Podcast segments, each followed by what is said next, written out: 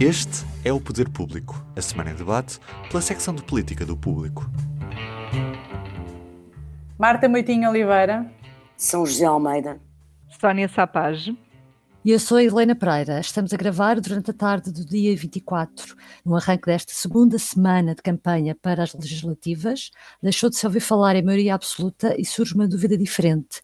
Quem vai à frente, PS ou PSD?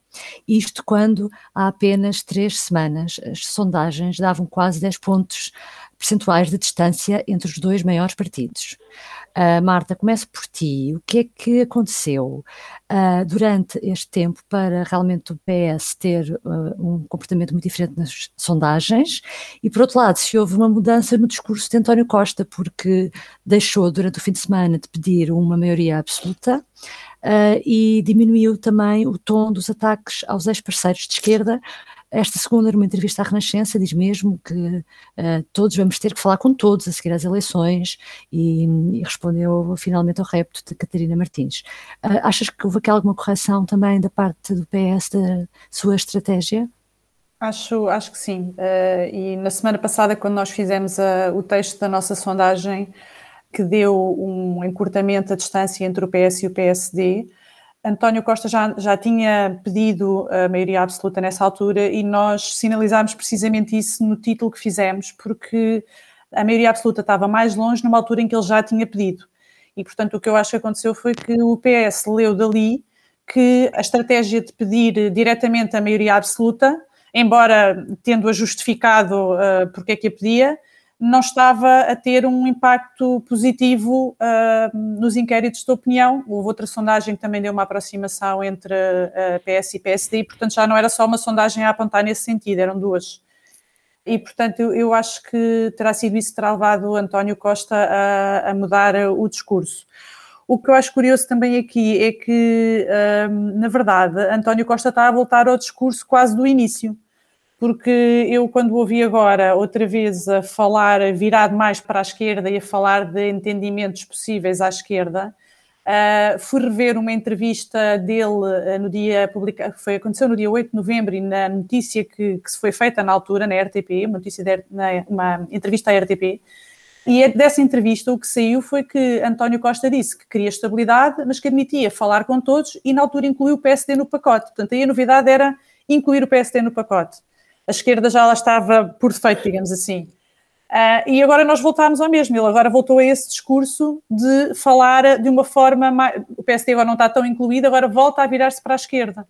Portanto, nós voltámos ao início. A exceção parece ter sido ali aquele período da maioria absoluta e não. Parece que há ali... agora.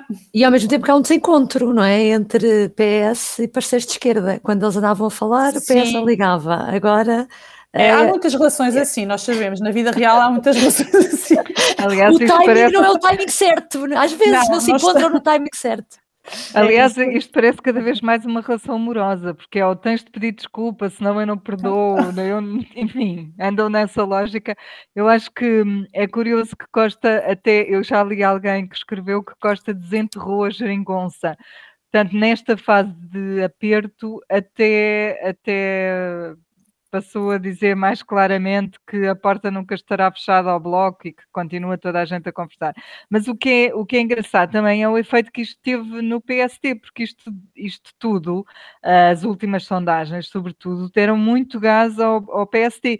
E a campanha teve no, no fim de semana, só pelas coisas que eu fui hum, vendo na, na televisão, as imagens mais marcantes, teve uma das melhores eh, fases de campanha de sempre eu vi umas imagens, salvo erro, de Guimarães, tenho a ideia que era Guimarães, em que no centro histórico, em que havia um, um mar de gente de, de, do PST, com bandeiras e muitas cabecinhas, que se viam muitas cabecinhas, que deram ali um ímpeto, aquela, que eles gostam de chamar dinâmica de vitória, a Rui Rio.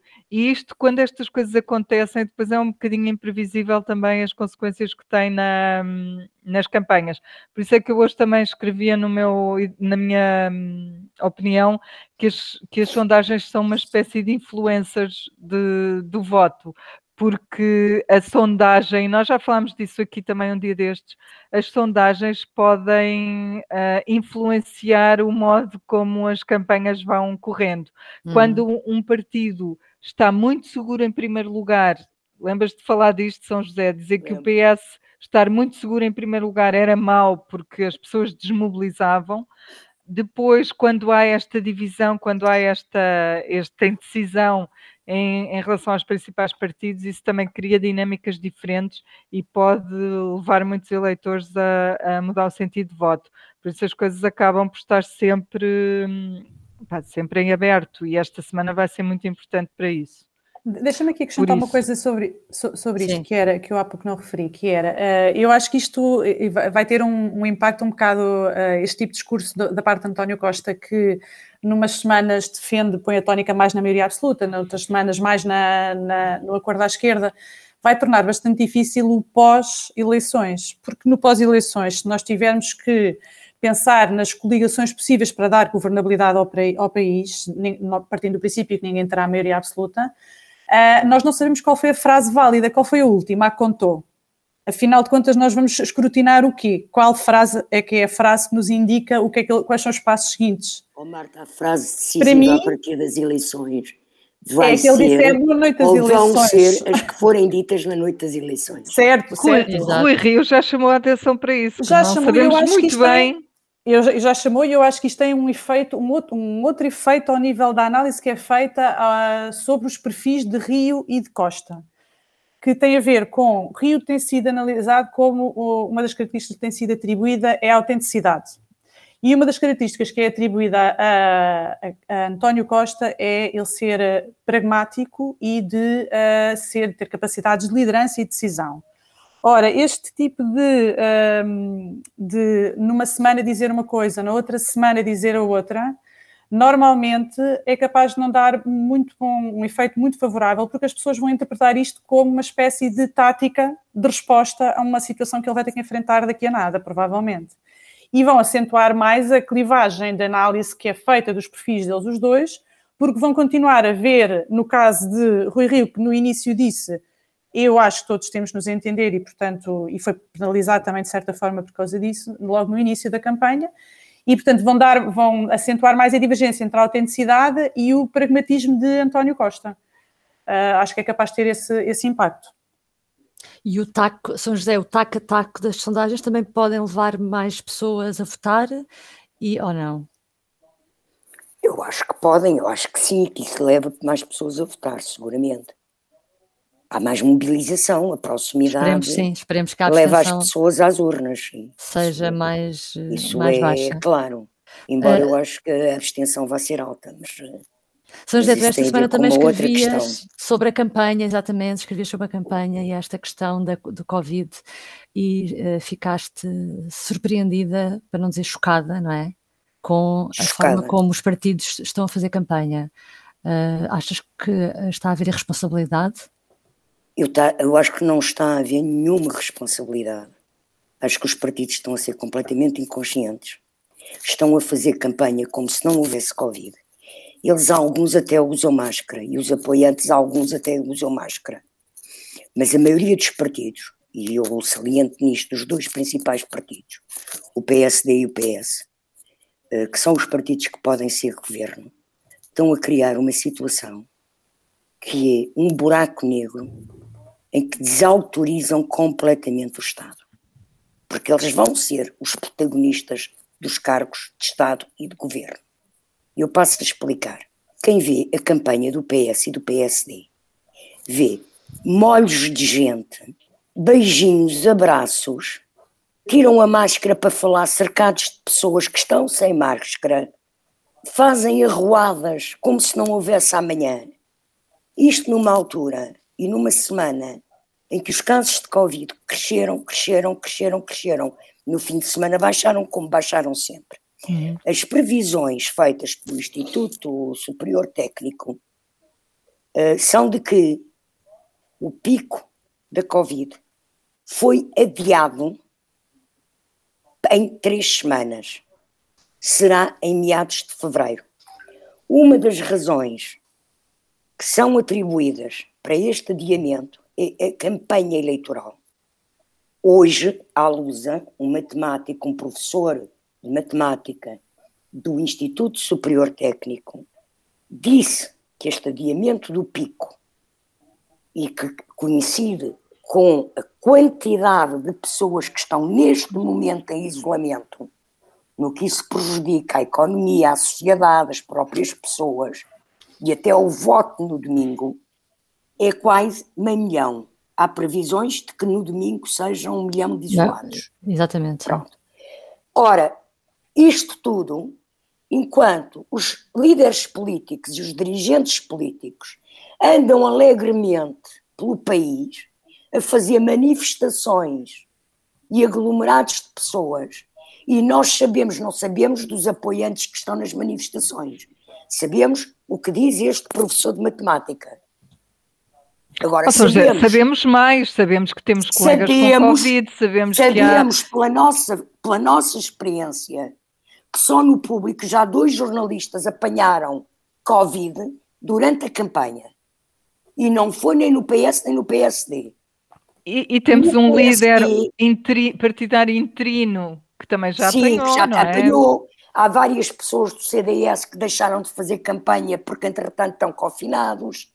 Quer dizer, há um circo montado e eles continuam na palhaçada da campanha, sem discutir uma ideia para o país, a tocar bombos e, e, e, a, e, a, fazer espetáculos e comícios. A dançar rancho. A dançar Não, quando, isso, eles, quando eles passaram informação inicial Sim, de contenção. Ele, sim, eles passaram informação Nós escrevemos inicial. isso, de dar um sinal, eu escrevi, eu escrevi independentemente eu escrevi. Da, da formulação, a mensagem que eles quiseram passar era, era essa. Eu sei, eu sei, é isso que eu estou a dizer, ou seja, é inacreditável que eles próprios Marta, mudaram a coisa. Eu escrevi uma conversa com o diretor de campanha do PS a dizer que não havia arruadas. Sim, sim, sim, é isso que eu estou a lembrar. Eles, eles tinham cancelado a descida do Chegado e a, e, a, e a descida de Santa Catarina no Porto, ok?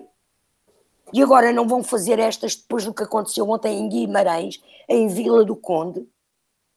Em Caxinas aquilo foi uma loucura. Em Guimarães foi, foi pior.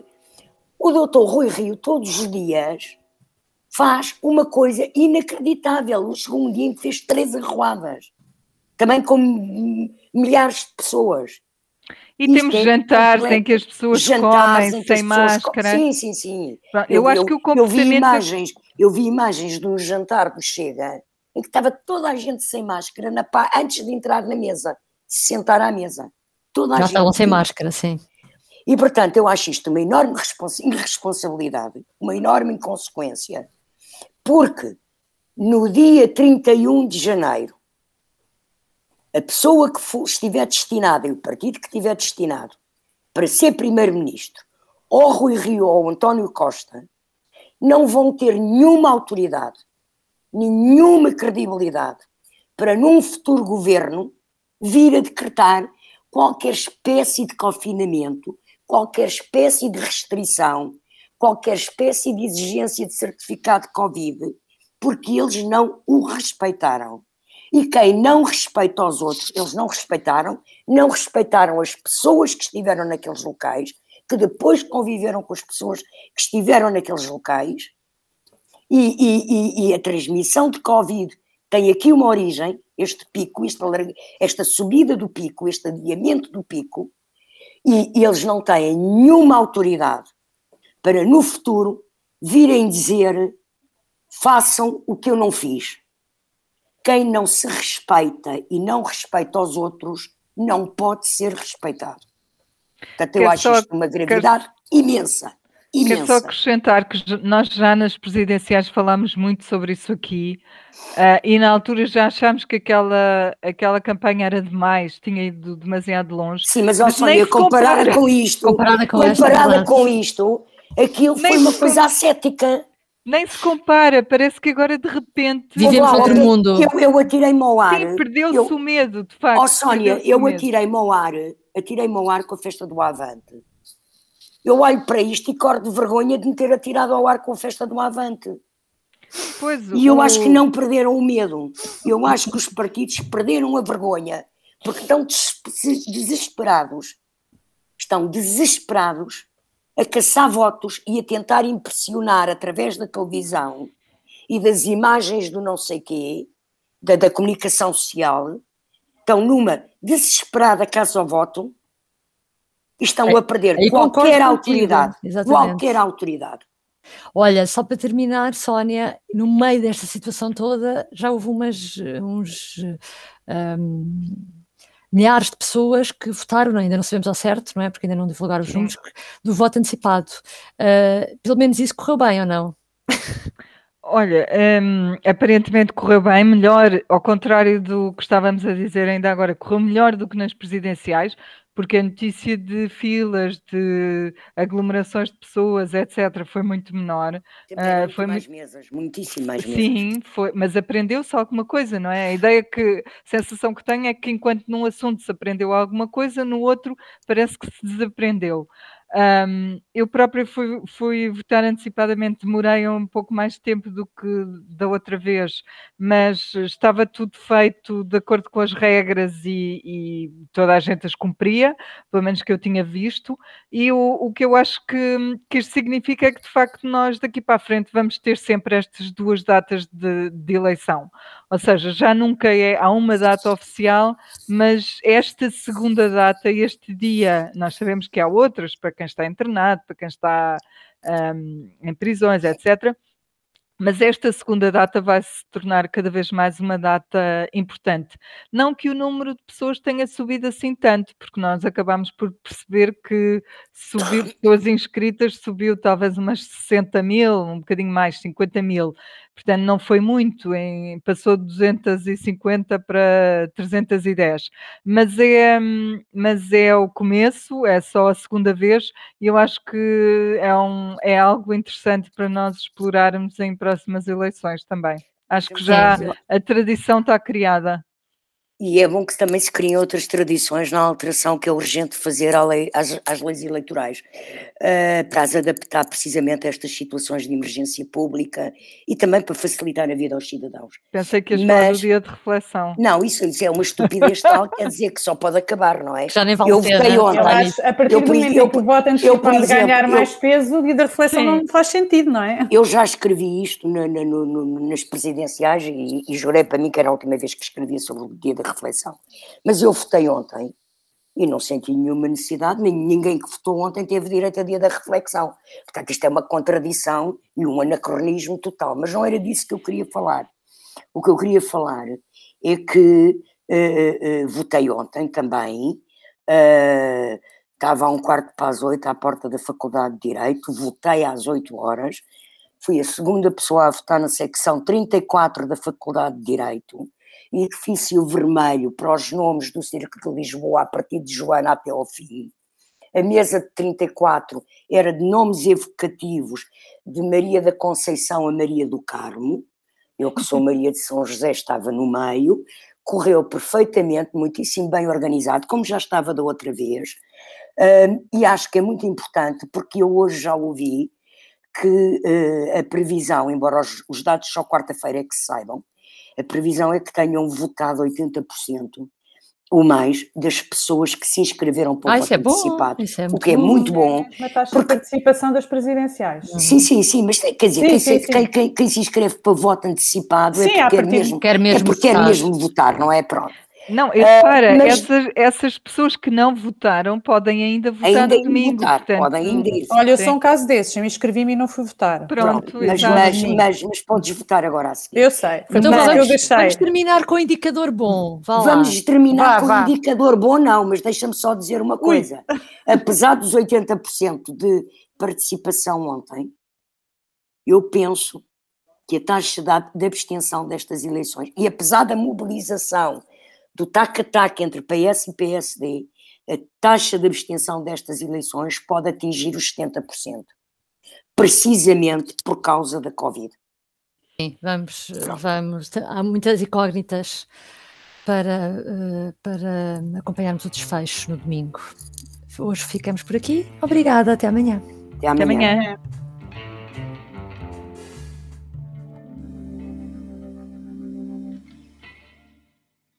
O público fica no ouvido.